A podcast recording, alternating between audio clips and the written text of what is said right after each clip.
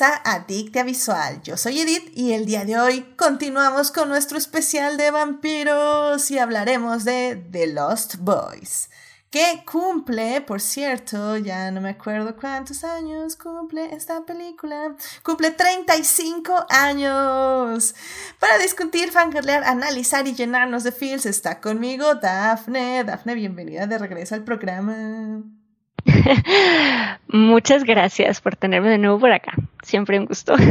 Muchísimas gracias por venir. Y también está con nosotros Jimena. Jimena, muchas gracias por venir. Hello, muchas gracias por invitarme, mis vampiros. Uh, la verdad que sí. Sí, yo también. No, es que no podía, ¿no? Vampiros, terror, aquí estoy. Eso, excelente, me parece excelente. Y pues también está aquí con nosotros Joyce. Joyce, bienvenida al programa. Hola Edith, buenas noches, buenas noches a todas y buenas noches a la audiencia a todos y buenas noches a la audiencia. Excelente, muchísimas gracias por venir. Y casa llena tenemos a Tania. Tania, bienvenida al programa. Hola, hola, estamos en el año de Tania y por supuesto en el tema, en el tema que Tania más debe de estar. Es un gusto estar aquí. Let's go, let's go. Muy bien, sí, vampiros es, es mi máximo también, la verdad, sí. Tengo expertise en el tema, por decirlo de alguna forma. O tal vez no expertise, pero todo lo que sale de vampiros lo veo, así que algo, algo tendré, algo tendré, así que qué emoción hablar de vampiros estas semanas con ustedes. Y pues sí, porque estos son los especiales de vampiros. Este, la anterior semana hablamos de Nosferatu, de los 100 años que cumplió. Esta semana vamos a hablar de Lost Boys y los 35 años. Y la próxima semana tenemos otra película de vampiros. Y si bien no estamos en, el, en vivo, eh, obviamente escriban en el chat y mándenme sus opiniones en las distintas redes sobre esta gran película que mucha gente califica como un gusto culpable, pero bueno, ya hablaremos de ello. y pues bueno, muchísimas gracias a nuestros mecenas Juan Pablo Nevado y Saulo Tarso por patrocinar este bonito programa en Patreon. Ya saben que si quieren adictear, ser adictas como ellos y tener múltiples beneficios, vayan a Patreon a suscribirse. Y bueno, pues sin más, vámonos ya a hablar de The Lost Boys.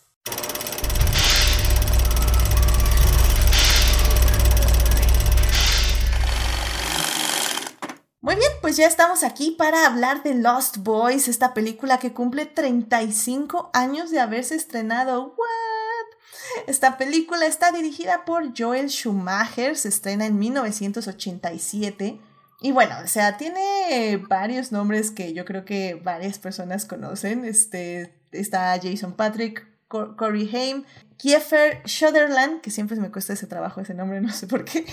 Creo que, creo que es Kiefer. ¿Kiefer? Es Kiefer Sutherland. Kiefer Sutherland, sí. Exactamente, por eso yo paso pronunciaciones de otras personas. Y te faltó Cory Feldman, y te faltó. Ahí voy, este, voy, ahí va. Ahí Danny West, Edward Herman, Alex Winter, Jameson Newlander y Baran Hughes. ahí, ahí, va, ahí va. a lo mejor en ese entonces, cuando se estrenó la película, no eran las grandes personalidades, y a lo mejor algunos ahorita todavía no lo son tampoco, pero digo, son reconocibles la mayoría. Sí. Sí, sí, sí. Muy jóvenes, pero sí son reconocibles. No, este Corey Haim era de los ídolos, de los teen idols del momento. Nice. Este, sadly, pues, pues este, falleció los después. Dos pero... llegaron a ser muy famosos, ¿no? Porque aquí tenemos a los dos. Tengo, tengo la idea que Corey Haim era más famoso en ese entonces que Feldman. Feldman también era famosillo, pero haz de cuenta que para que Feldman tuviera fama tenía que estar con del lado de Haim. O sea, tenían que estar los dos Corey siempre. Muy bien. Era el chiste, ¿no? En ese entonces. Nice. Y bueno, Me contaba mi mamá. Ah, sí, no, lo viví. nice. y, pues, y también digo, para quien no reconozca al director, Joel Schumacher nos entregó las joyas como Batman Forever y Batman y Robin del 95 y del 97. Así que bueno, es, es un director que definitivamente tiene un estilo para filmar y un estilo para eh, básicamente tener una, un tipo de ambientación en sus películas, ¿no? Lo cual me parece muy interesante. Eh, Hashtag release de Schumacher Cut, algo así otra vez. Hashtag release de Schumacher Cut, sí, sí, de hecho. Sí, nada más que no te oiga Melvin, pero sí. No, y de hecho, digo así, nada más como dato curioso, algo como interesante es que originalmente se supone que querían, o la idea es que esta peli la dirigiera, em, fuera dirigida por Richard Donner, que pues hizo Superman y Goonies. Y pues por el éxito de Goonies, justamente se supone como que querían que esta película fuera como este, em, este tipo de película de, de criaturas, eh, de, de familia, con, con niños, con niños chiquitos, ¿no? Y hubiera sido obviamente una versión más, pues más obvia de, de los boys, de, haciendo referencia a Peter Pan, ¿no? Pero sí, no, nada más como dato curioso. Ah, Ese es un buen dato curioso, la verdad. Sí, y al final del día, miren. Bueno, ¿de qué se trata la película? Que por cierto, la semana pasada les dije que estaba en HBO. No está en HBO, tampoco está en Prime Video. Es una película de medios alternativos o de paga y alquiler. Eh, en teoría tenía que estar en alguna de estas plataformas, pero por alguna extraña razón no está. Entonces, sí, realmente es una peli de medios alternativos o de alquiler. Y bueno, ¿de qué trata la película? Pues básicamente está esta familia, eh, dos hermanos, Sam y Michael y su mamá, que se acaba de divorciar, eh, que se mudan al pueblo donde vive su, su, el papá de su mamá, o sea, su abuelo. y que, que bueno, está, la, la mamá está actúa eh, Diane Waste, que se llama Lucy.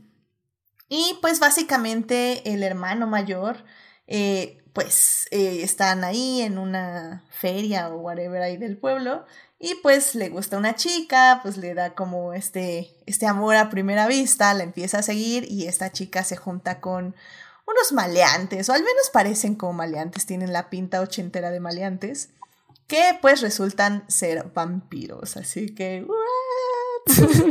Sí, es que exacto, y porque justo, ¿no? Ya que Joel, eh, Joel Schumacher pues se une eh, al, al proyecto, eh, pues sí, él no tenía ningún tipo de interés por hacer esta aventura infantil o aventura de, de niños, ¿no? Quería hacer una cosa más, más de horror y más juvenil, ¿no? Más de, de jóvenes, pues, más de, de juventud y más, más intensa, pues.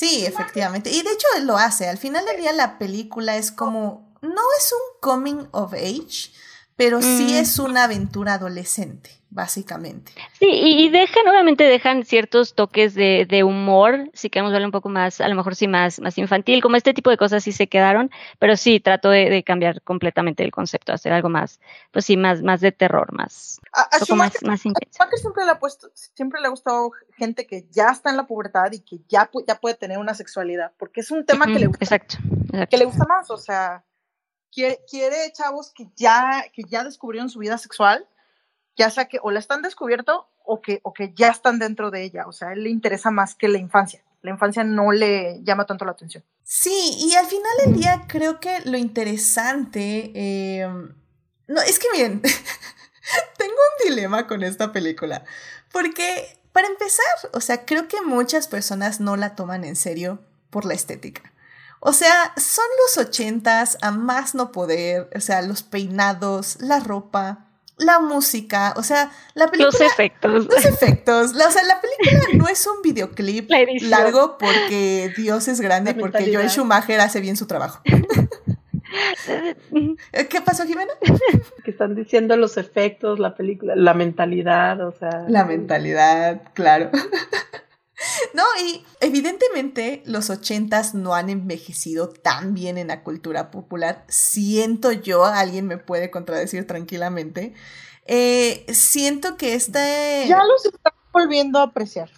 O Se- sea, ¿Tú crees? lo- lo- sí, Es que- lo, que, es que yo- lo que fue en el 2000 y en el 2010 estaba muy, muy arrumbado de ladito, pero ya, ya de repente, ya volvió a ver, ya volvió a girar el péndulo y la gente de repente ya quiere volver al color y ya quiere volver al over the top y ese tipo de cosas, porque ya lo empezaron a extrañar, entonces ya como que se volvió a apreciar de nuevo, pero se tardó su tiempo porque pues también le quisieron poner mala fama, de la misma forma que básicamente los 70 se satanizaron y a la hora de la hora, no, pero si los 70 son chidos y todo eso, los 80 también se empiezan, se empiezan a recuperar, o sea, la única cosa que no se va a recuperar de los 80 y espero que jamás se recupere es Reagan. ¿Es qué? Todo lo demás, Reagan, Ronald Reagan. Ah, ya, ya, ya.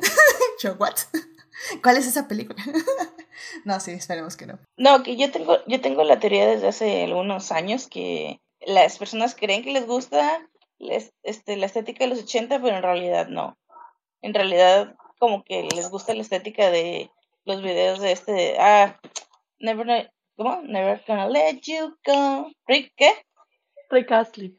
Sí, él, sí. Oye, pero, pero como de la fresa, como que la hora de la hora, cuando la gente dice que le gusta la estética de cierta época, nunca le gusta la verdadera estética de cierta No, época. Le gusta no. lo que vieron en las películas, en los videos Sí. o en los revivals. porque así, yo viví en los ochentas, era adolescente en los ochentas, o sea, no eran tan padres, de verdad.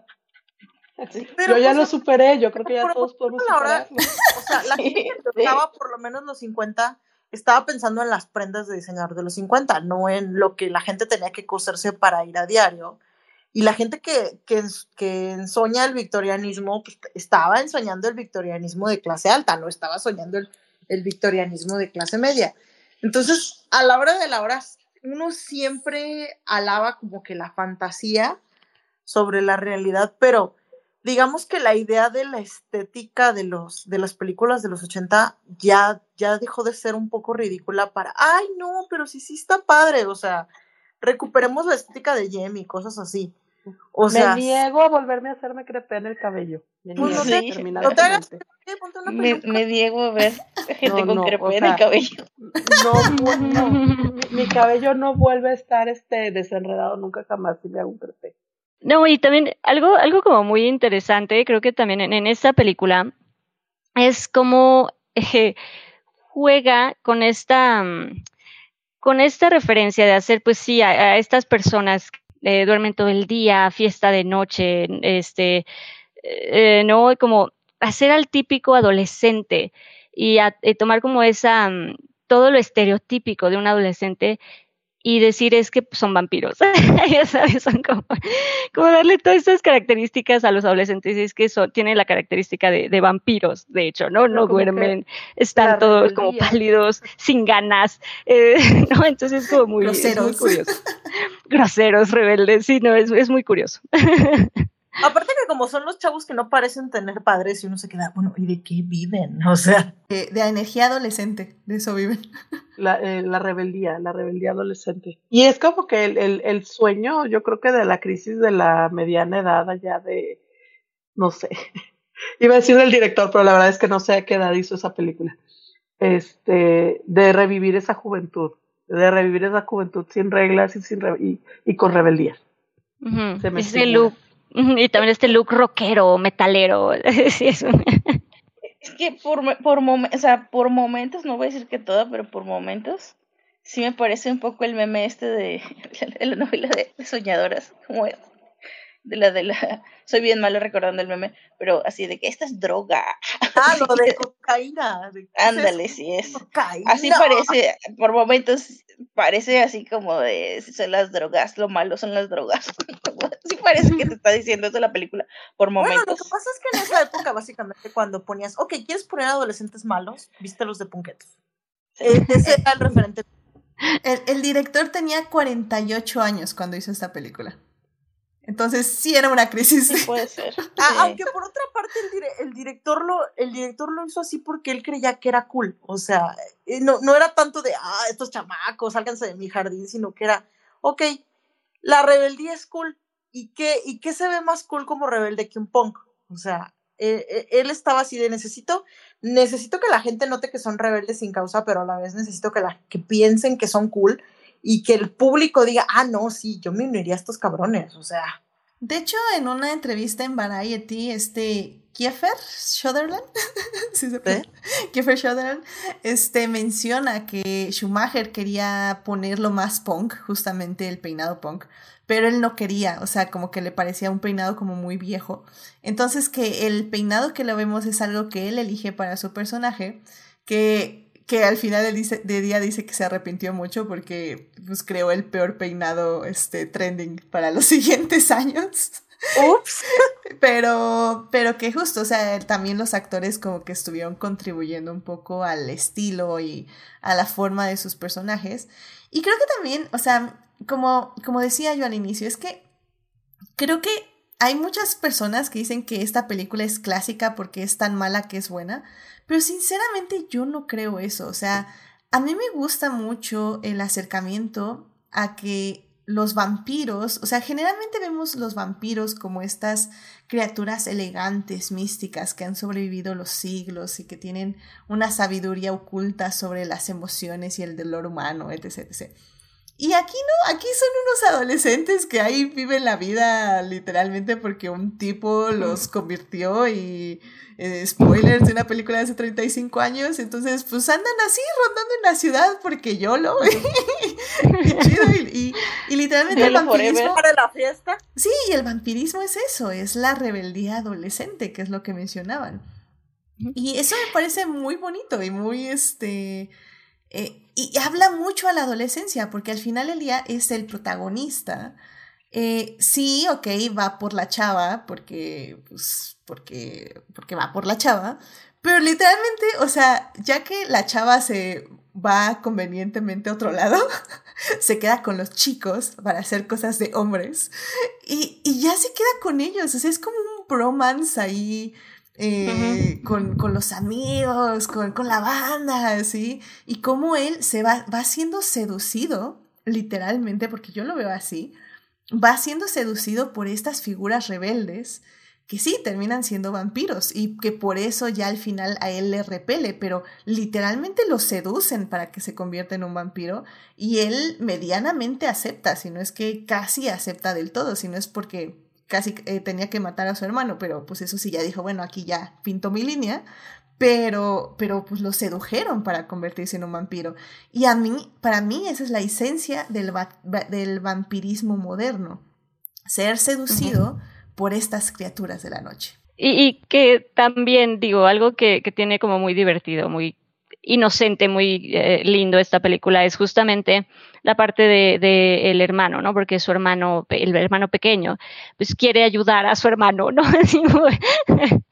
y como esa relación de los dos hermanos es, muy bonita. Siempre, bueno, a mí personalmente siempre estas relaciones eh, de hermanos, esta relación fraternal, siempre me ha gustado mucho que, se exploren y como dices, explorarlo ahora con vampiros y ahora qué hago si mi hermano es un vampiro, es muy divertido. yo, yo tengo que decir que eh, esta película, por todo lo que decían de lo de los géneros, de lo que se planeaba hacer y lo que después fue con las elecciones del director y de los actores, yo esta película la vi un montón de veces en mi infancia, o sea, y no me traumó, o sea, sí tiene como escenas de terror, pero así, este, o sea, sí la podía ver un niño y no quedar traumado. Entonces, creo que este como, esta como mezcla de géneros al final pues no sé si le ayudó en la taquilla, supongo que no, pero, pero eso tal vez lo que la hace un poco como película de culto, porque sí, sí, es verdad que está como la, las divide las opiniones, pero sí, sí, sí es considerada una, una película de culto. No, y tuvo mucha, bueno, yo sí creo que esta película, la verdad, tuvo mucho legado, o sea, creo que The Lost Boys eh, pues fue lo que generó pues toda esta tendencia de los eh, vampiros jóvenes eh, sexys, ¿no? Como vampiros adolescentes sexys.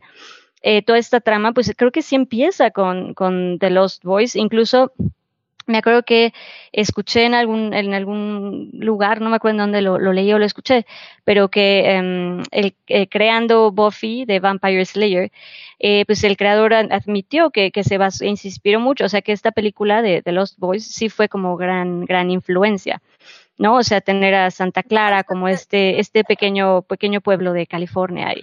Entonces, ha sido como muy, sí ha tenido como mucha influencia, ¿no? Ha sido como, tiene su legado. Sí, yo solo agregaría ahí que, digamos que la, la película eh, va acompañada en una ola también de, de, de novelas que tienen este, este shift de vampiros como que pensando por ellos mismos, ya no siendo así como la fuerza oscura que tenemos que, con la que tenemos que acabar, sino que justamente en la, en la segunda mitad de los ochentas vienen libros, obviamente viene, de los boys como en, cine, pero aquí... Este, es más de los setenta, pero sigue otra línea.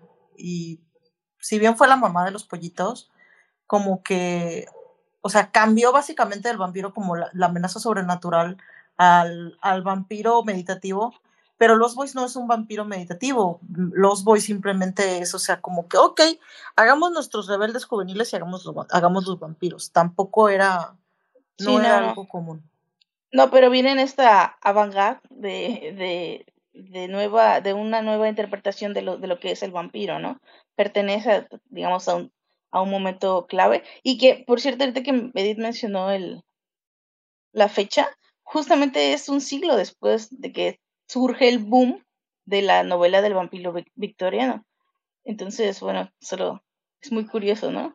Sí. Justo un siglo después. Pues Drácula creo que es del, ochen- del, del 87 o del 89, creo. Quedamos que era 85, 885. Algo así. Literalmente Car- lo acabo de, digo, lo dijimos la semana pasada. Carmila es más viejo y si bien Ah. Carmila eran adolescentes, tampoco era el mismo juego, tampoco jugaban igual. Era, es, es otro No, ambiente. es otra cosa. Aunque, Pero- podría- aunque podríamos hablar básicamente de, de cuestiones de, de cuestiones homosexuales en los vampiros, que, o sea, 100 años después de las vampiras lesbianas tenemos, tenemos los vampiros algo homoeróticos, o sea. Pero, pero sí, es, es importante decir que sí, es un, es un, es un tema, ¿no? Un leitmotiv de, del- de los vampiros. Y que a su vez también Carmila está basada, o sea, si bien Drácula se basó en Carmila, Carmila está basada en Cristabel, que es un poema de Coleridge, que justamente es la misma temática de de Carmila, pero, pero con otros nombres y un poco de unas, algunas diferencias. Y, y no sé, o sea, yo sí creo que de alguna manera sí está sí está ligado al, al adolescente sexapilero de su, de su contexto social histórico de origen. En Drácula no, pero en otras sí. Mm, Drácula libro es del 897. Entonces sí, literalmente casi eh, 100 años después, 98 años después, sale de los boys. Así que sí es... Pero el vampiro de John Polidori es de 1819. Ujú. Todavía es un poquito más, más atrás. Sí, sí, sí, sí. Sí, es súper viejísimo, o sea. Y esa es la Sí, que, bueno, la sí, hablaba- que se considera la, la obra más vieja dedicada a vampiros. No, y al final del día, ese es lo interesante, ¿no? Cómo el vampiro, la idea del vampiro, ha ido evolucionando poco a poco. Primero poco a poco y luego pues explotó, básicamente justamente por estos años, eh, los ochentas, un poco antes, donde ya empezamos a ver adaptación tras adaptación tras adaptación, ya sea de la literatura o como esta, como Los Boys, que es un poquito más este, abierta a la adaptación, y como cada quien toma lo que necesita de los vampiros y lo transforma a su propio discurso, básicamente.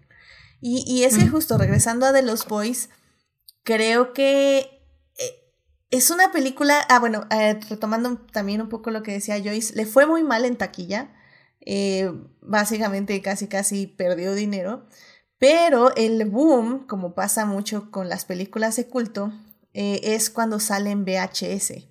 En VHS es cuando la gente lo descubre y pues empieza a vender copia tras copia tras copia tras copia y es así como se hace eh, pues relativamente una película de culto, si no es que sí es una película de culto. Y, y al final del día creo que lo interesante es que también balancea bien, como ya bien decíamos, todos los géneros, ¿no? O sea, tiene al hermanito, que es este Sam, eh, como está con los dos otros niños, que también tienen como estas bolsas de adultos que hacen así como muy raras, pero pues son los cazadores de vampiros y como Sa- este Michael se ve seducido por este grupo de vampiros.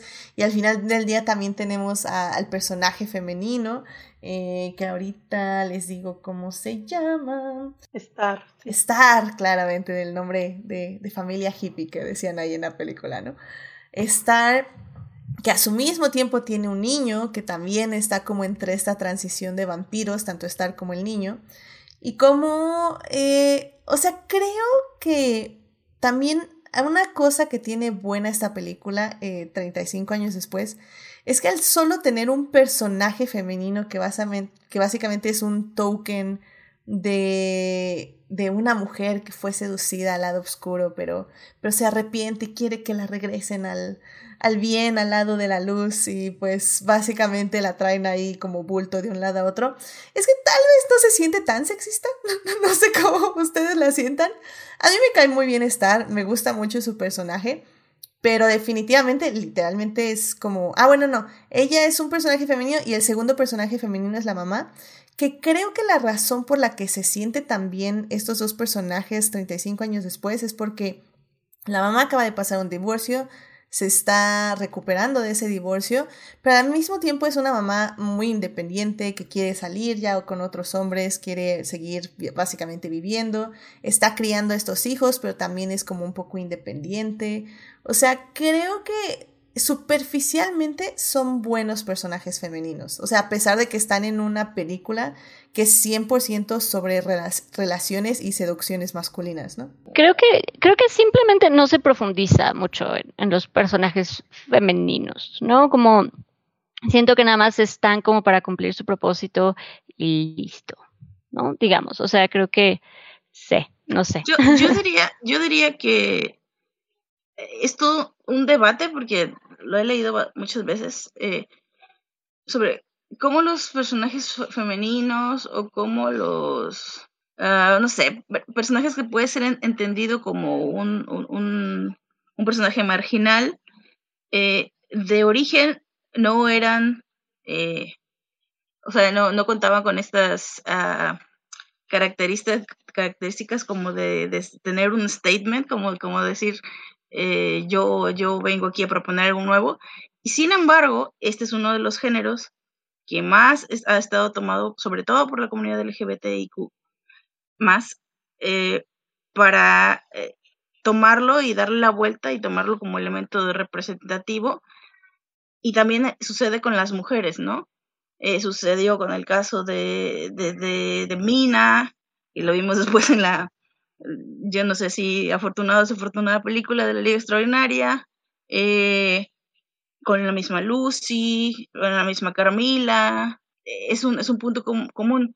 Eh, por cierto, eh, retomando el punto este que, que comentaba Jimena hace un momento, la verdad nunca he leído El vampiro de Polidori, Polidori lo dije bien, este, no sé si es novela, pero en 1797 surge a la par el, el relato de God.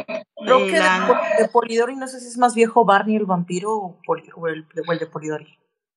Eh, el, el, el, que tengo yo constancia de que es como que más viejo es la novia de Corinto de, de, de God, pero es un relato, no es una novela. Y el justo del mismo año, el poema de, de Cristabel, de Cristabel, de, no sé cómo se pronuncia, Cristabel, de pues, Coldridge. Entonces. el de Polidor es cortito. O sea, el de Polidor es muy cortito, probablemente sea una noveleta, pero sí, no es no nomás un cuento. Sí, por eso, eh, está relacionado con lo que, con lo de eh, que, que, yo decía de, de, creo que esta parte de de lo del sex appeal y lo del el homoerotismo ha estado ahí de origen de, de, la figura del vampiro y de cómo se le da vuelta a estos personajes que después que se me, se me ha ido la palabra, si alguien me la recuerda en este momento, cómo es retomar algo y como que reclaim that y, hacerlo otra vez este como, como en, en aras, en pro de la representación. Bueno, tiene su nombre, pero bueno, eh, sí, eso. básicamente, tomar estos, estos cabos sueltos. Ok, ok. Y bueno, mm, es que estaba justamente pensando, eh, porque esta película, o sea, no sé si se, bueno, es que sí, sí se puede. Es que al final del día, ese es el asunto también, ¿no? De los vampiros y las relaciones que tienen entre, entre los vampiros en general. O sea, que se da mucho para este tipo de relaciones y este tipo de representación. Y creo que la película está muy cargada de ello, pero en un subtexto. Creo que como todas las películas de Schumacher, básicamente. O sea, no, no es un queerbaiting, definitivamente, pero se le puede dar esa lectura, ¿no? Sí. Oye, ¿y quieres saber otra cosa interesante de... Adelante. Estaba también ahorita sacando las matemáticas gracias a lo que dijo Jimena. En 1977 se estrenan estas dos eh, obras, un relato y un poema. En 1800 dijiste 87 o 97, Drácula. 97. En 1900, Ajá, en 1987 de Los Boys. Y bueno, no 2007, pero 2008, adivina qué se estrenó. ¿Qué se estrenó? Crepúsculo. ¡Oh, my God! ¡Sí! Entonces, cada siglo hay un boom de vampiros en el mundo, de acuerdo a mis matemáticas. Los, los vampiros siempre son un ciclo. No, o sea, se sí, repliegan, sí. pero nunca se van. Sí, pero lo curioso es que sí tienen como un ciclo de un siglo. Crepúsculo. ¿Cómo, cómo? Algún día dicté cada que despiertan. Sí, Cada que despiertan cada, sí, de- despiertan de su, Sale- de su tumba. Sale algo y pega, y luego de repente hay como que imitaciones, y luego como que se repliega un poquito y nomás los de siempre nos quedamos. Y luego de repente otro boom y se repliega un poquito y los de siempre nos quedamos. O sea, no es tan largo. El ciclo no es tan largo. Algún día No, Dictia pero- Visual hablará de Twilight y las tres películas. Claro que sí, hay que, hay que salvar lo que amamos. y Twilight está ahí, queramos o no. pues bueno, eh, Daphne, pues... Safo. Oh, bueno, encontraré a alguien, no te preocupes. No, se, van, se van las yo- yo ya, invitadas. yo ya dije que voy a salvar lo que amo y no voy a darle notoriedad a lo que odio, así que También te sales, no puede ser, no, no, no, me voy a tener que llamar a Carol digo, para que digo, de ya, Twilight conmigo. con respecto a Death Note, ya dijimos, ver las cosas por morbo solo las hace más potentes. Pero yo no veo Twilight por morbo, yo sí tengo un Sí, ritual pero yo la veo anual. por morbo, por ética no puedo. Está bien, está bien. Dafne, tú me vas a abandonar también con Twilight, ¿verdad? Este, Escuché los bueno, entonces, de los Boys, de los boys, por favor. entonces de los Boys, ah, decíamos, Sosa, tengo, tengo que rolar a mis invitadas de nuevo. Pero bueno, será en un futuro, no será el día de hoy. Así que, Dafne, conclusión de los boys, ¿por qué la tiene que ver el público? O bueno, ¿la recomendarías para el público? Yo creo que como lo que decíamos, yo creo que por el género es como muy interesante eh, volver a visitar The Lost Boys. Sí, definitivamente lo que decíamos, es, es, em, es padre eh, contextualizar, es padre también ver cómo ha cambiado eh, el cine, cómo han cambiado los estilos, cómo ha cambiado la narrativa, cómo ha cambiado el trato hacia los personajes, lo que decíamos, los personajes femeninos, que como comentaba de aquí, creo que como dice, o sea, creo que si no, no es, creo yo que no están mal planteados o no están mal representadas las, eh, las mujeres, los personajes femeninos, simplemente no tienen pues tanto, pues tanto peso, como, ¿no? Como, de nuevo, como ha evolucionado y, eh, no sé, creo que, de nuevo, creo que es, es interesante ver cómo ha cambiado en todos los, en todos los sentidos, como en género, como en estilo, como el humor, incluso. em, eh, lo que decíamos también, ¿no? Visualmente, los efectos. eh, es, es como muy curioso volver a visitar estas, estas películas. Entonces creo que sí, sí vale bastante la, la pena. Y pues eso, a lo mejor eh, disfrutar o analizar un poco el cómo se utilizaban estos efectos y, y el, este, este concepto de, no sé si de terror, pero este concepto que querían como innovar con, con estos vampiros, lo que decíamos, con estos vampiros eh, juveniles, eh, como eh, tratar un poco también lo que se decía, hablar un poco sobre la sensualidad de alguna manera en, en estos adolescentes y esta búsqueda de identidad que tienen los adolescentes, ¿no? Que vive en, que se vive en la juventud, que se vive en la adolescencia. Entonces creo que como tema es muy interesante, de nuevo, como cinematográficamente, eh, por por eh, visitar cómo se contaban antes este tipo de historias de, de terror y de vampiros. Es, es, muy interesante. Y también lo que, lo que mencionábamos, también el, el, legado que ha dejado, porque sí, la verdad es que sí, a partir, pues sí, Lost Boys, lo que decíamos, hizo que cambiara de nuevo eh, la forma en que se, visa, eh, en que se representaban los, los vampiros. Dio paso a, pues a, a un poco al vampiro contemporáneo que conocemos, este vampiro joven, sexy, pues sale a partir de, pues de Lost Boys. Entonces es, es interesante, es interesante. Y eso que Schumacher intentó hacerlos feos cuando se convierten con vampiros, pero siguen siendo vampiros sexys. Lo siento mucho. Siguen siendo vampiros sexys. Sí, sí, sí. ¿Sí? Sorry, sí, not sí, sorry.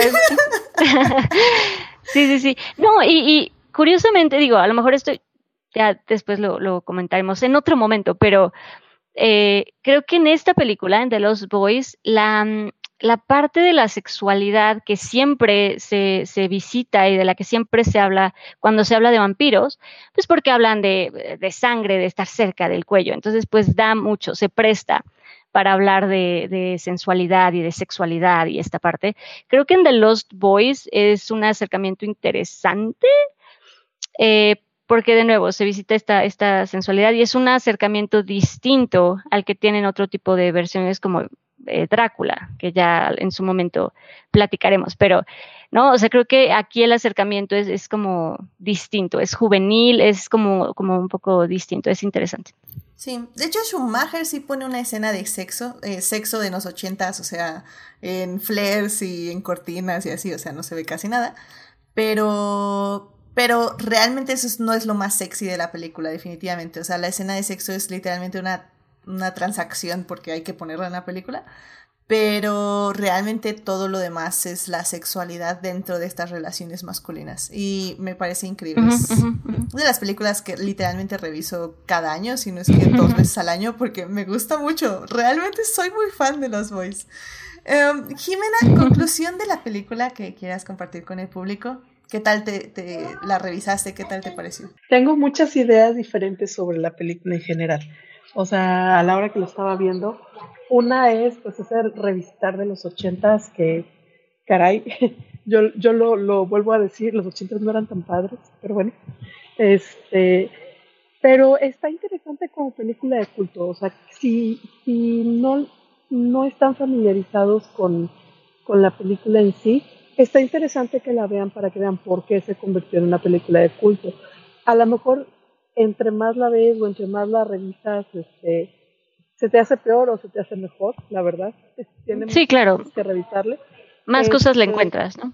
Ajá, entonces, y, y aparte tiene este detalles, ¿no? O sea, las, tanto para el lore de vampiro, o sea, el, el aprender un poquito del lore de vampiro desde otro punto de vista siempre es interesante para mí. Este, y, y luego agrégale este, que a mí se me hizo, se me hizo muy simpático el, el equipo que hace vampiros. O sea, a mí me encantaba la idea de que, oh sí, nosotros somos especialistas en esto. Y la verdad es que no, o sea, son totalmente este, inútiles, pero van ellos con todo su conocimiento que muy seguramente también aprendieron en, en libros o en cómics o en este, películas o en algo anterior pero esa parte también me gusta porque también entra en este, las historias de cazavampiros, o sea, qué es lo que se tiene que hacer, qué es lo que no se tiene que hacer, cuáles son las ideas, qué es lo que crees, qué es lo que funciona. Y aquí te dicen, no, eso no funciona, o esto sí funciona. ¿De dónde salió eso? No, pues yo lo vi acá. Y no, pues eso no es cierto. Entonces, que al final de cuentas, pues todo esto es ficción, ¿verdad? Pero se me hace muy interesante y muy divertido. Entonces, a mí, a mí sí me gusta mucho esta película. Sí, obviamente no ha envejecido este, también, se sigue viendo esa presión, mm, o bueno, eso es lo que yo veo, porque ahorita este, Edith lo interpreta como una seducción, yo lo veo como una presión entre, entre hombres de, adolescentes de pandillitas a este, presión a, presión social para no es que mira o sea si somos los rebeldes y somos los cools tenemos que hacer esto y si te tienes que encajar. del puente, te tienes que sentar del puente. O sea, aquí todos lo estamos haciendo, órale, tú también. Entonces. Sí, para pertenecer. ajá, o sea, para poder pertenecer tienes que sacrificar. Entonces, mm, esa parte nunca me ha gustado, o sea, pero pues es, al final de cuentas están poniéndolo de una forma negativa, ¿no? O sea, no lo están idolatrando ni lo están este recomendando, pero este, sin embargo, pues se ve claramente en pantalla que eso es lo que era ser cool. no, y que también, creo que, digo, así, perdóname, rápidamente, creo que también eso, justo lo que mencionas, es, interesante porque al final, creo que también cuando para jóvenes, para adolescentes, pues esto también sucede, ¿no? O sea, también es cierto que se vive esta, esta presión social, es que tengo que hacer algo porque todo el mundo lo está haciendo y pues yo quiero pertenecer y quiero justamente, quiero ser cool, quiero estar con los chicos malos, quiero estar con los cool, entonces hago lo que sea que ellos, hacen para, para, pertenecer y para estar con ellos. Creo que también esa, esa lectura es, es como muy interesante porque es correcto, muchas veces no es que sea lo mejor, ¿no? Lo que están haciendo no es que tú también lo tengas que, hacer, pero muchas veces tú te sientes obligado por, por pertenecer o por ser, te digo, parte de, la banda. Creo que eso, eso también es una lectura como interesante que tiene la, la película. Sí, estoy, estoy de acuerdo y sí, creo que qué bueno que lo mencionaste, Jimena, porque sí, sí estoy muy de acuerdo. Yo veo la seducción al inicio eh, pero evidentemente sí, hay muchísima presión social, muchísima masculinidad tóxica en ese aspecto. Y, y como lo hablábamos hace unas semanas en el episodio de Death Note, ¿no? De que lo perdonas porque efectivamente lo están retratando como algo malo. Entonces, eso está bien. y que al final es una combinación también, ¿no? Exacto. O sea, es mitad seducción, mitad presión. Porque pues digo, tampoco lo están obligando a golpes, órale, tienes que hacer lo que nosotros decimos, no, o sea, lo están invitando, mira, vas a estar bien cool, vas a estar con nosotros, pero tienes que hacer lo que digamos. Y así, como, sucede, ¿no? Como sucede en la vida. no, no, me tienes, no me tienes que ganar con, con tu motocicleta, pero ve si me puedes, si nos puedes aguantar el ritmo. Y ahí va él, ¿eh? O sea, no le dicen así como, órale, vente, rápido. No, no, no, es como, podrías hacerlo. Exacto, exacto, exacto. Guiño, guiño. wing, wing. Este, Joyce, ¿una conclusión de la película que quieras compartir? Pues, bueno, sí, justamente estaba yo de acuerdo con todo lo que decía Jimena.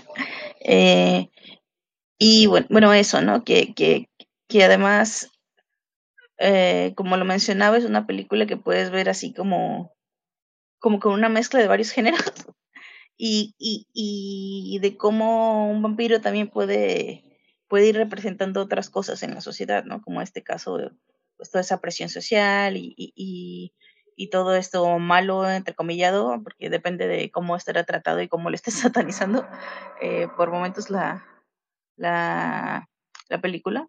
Porque siento que a veces, no sé, siento que a veces puede pasar como que de de muy, no, todo está cool a todo, a moralino, que es lo que decía al principio, ¿no? Pero bueno, eh, digamos que tiene esas cositas. Y, y de ahí en fuera, eh, pues sí, disfrutarla porque pues sí tiene estos elementos, obviamente que lo hicieron a propósito, este, como de los Goonies y que, yo, sobre todo, sobre todo esta película diré que es divertida, que la puedes, o sea, yo creo que sí la puedes volver a ver, o sea, vamos a decir que tal vez eh, la parte de la es un poco lenta, puede ser lo del todo lo de la, iniciación, pero el, el la, la el tercer acto es divertido y tiene un entrecomillado twist que yo, al menos mi yo infante, nunca lo vi venir y me pareció muy interesante. Además fue parodiado en Los Simpsons. Sí, sí, también. Entonces, pues sí, chíquenla, así se van a pasar un, un buen rato. No, no creo que se aburra. Sí, no, yo, yo digo que tiene un muy buen ritmo. O sea, me encanta, es que a mí me encanta la película, yo no puedo hablar mal de ella. Tania, ¿cómo ves si aguanta para el nuevo... Ah, perdón, Jace. Solo, solo decir una cosa, a mí yo nunca he entendido porque siempre que la veo referenciada o en la, incluso aquí cuando aparece en Google, aparece ese como tipo header, no sé, con, con los protagonistas este, adolescentes ahí y no otros pósters que tienen bien padres, así como más tipo Goonies o incluso más parecidos a los que hoy hace Marvel. Como que siento que esa no es publicidad que le conviene a la película. Quiten eso, por favor. Literalmente es el póster que estamos mostrando ahorita, así que, perdón. No, yo tampoco encontré otro. Pero, ¿verdad? Es que es el único que muestran y hay otros que, he visto por ahí. Y ese como que te da unas vibes que no quieres de la que no son la película. ¿No será la obsesión de Hollywood de poner básicamente a los personajes mercadeables en tu portada? Sí, las Aunque la tienes básicamente de una composición dudosa.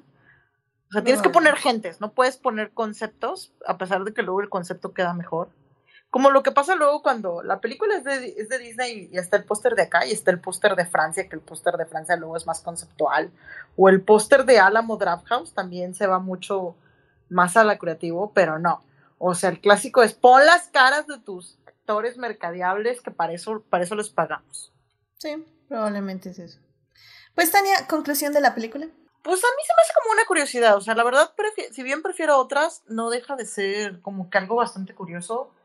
Y, y digo, no está mal como para ponerla ya sea en el fondo o, o verla, porque como que sí, sí llenas la experiencia. O sea, tal vez o sea, tal vez no sea la, la favorita de todos o la favorita de muchos, pero pues no, no deja de ser una de las que se disfrutan. Definitivamente vayan a ver la película, es muy muy interesante a mí y muy divertida, como dicen, muy entretenida, tiene acción, tiene grandes efectos especiales prácticos, lo cual también es como una curiosidad para en esta época ya de todo CGI, ahí todo es práctico y se ve increíble y se ve chistoso y se ve, se disfruta. Hay un plot twist que no lo vamos a decir porque película de hace 35 años, en fin. Pero la verdad es que está muy padre. A mí me gusta mucho, es de mis películas favoritas, mis comfort movies que veo cada vez que quiero nada más ver algo bonito que ya sé qué es y de qué se trata. Y al final del día es eso, o sea, de Los Boys creo que la pueden disfrutar. Pues muchísimas gracias por escucharnos, querido público. Eh, recuerden, por cierto, que esta película la pueden ver en medios alternativos o eh, alquilar, rentar en diferentes lugares. No está en streaming. Pero bueno, muchísimas gracias por escucharnos. Espero que estén disfrutando estos especiales de vampiros. La próxima semana regresamos con un último especial de vampiros, otra película. Y pues este aquí me despido de las invitadas que regresarán la próxima semana para seguir hablando de vampiros. Así que bueno, eh, por cierto, muchísimas gracias a nuestros Patreons, gracias a nuestras mecenas adicties, Fernando, Héctor y Ximena, quienes nos apoyan junto con nuestras adictias, Juan Pablo Revado y Saulo Tarso en el Patreon del programa. Así que vayan a seguirnos a Patreon para obtener los diferentes beneficios del programa. Pues muchísimas gracias, este, Daphne, Jimena, Joyce y Tania por venir a este programa. Nos vemos la próxima semana para terminar este especial de vampiros. Cuídense mucho, que tengan una muy bonita semana. Bye. Bye. Gracias.